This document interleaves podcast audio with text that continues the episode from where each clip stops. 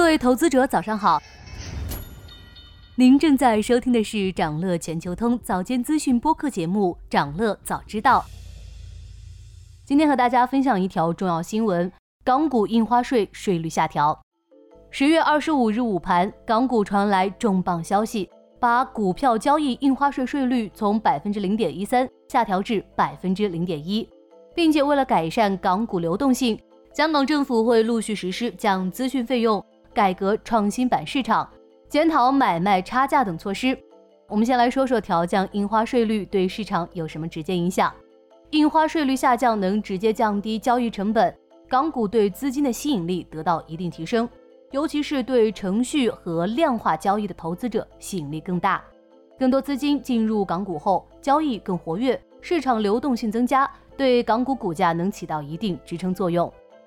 印花税率的下调确实是比较大的利好，但是对市场的影响力到底有多大呢？我们不妨看一看历史上印花税率变动后港股走势如何。自回时光，上次印花税变动发生在二零二一年八月，港股的印花税率从百分之零点一提升至百分之零点一三。印花税上调后，港股的日均成交额在一年内持续下滑。从接近一千五百亿港元下滑至八百多亿港元之后，日均成交额保持在此水平上。成交额反映的是交易活跃度，因此和股价密切相关。自二零二一年八月至今，恒生指数降幅超过三成。按照港股的表现看，上调印花税导致了股市低迷，那么下调印花税是否就可以活跃市场，令港股开启牛市呢？我们来回忆一下之前三次下调印花税的时间及市场表现。一九九八年四月，税率下调后五个月内，恒生指数跌近百分之四十；二零零零年四月，税率下调后两个月内，恒生指数跌超百分之十五；二零零一年九月，税率下调后当月恒生指数跌超百分之十。从这个结果看，印花税下调似乎并没有什么作用。把整个市场按照行业拆分来看。印花税下调后的二十个交易日内，往往有一些行业在轮流上涨，但终究无法扭转大势，转为下跌。所以，印花税下调并非没有作用，它更像是催化剂，可以作为短期上涨的诱因，但不能成为中长期上涨的动能。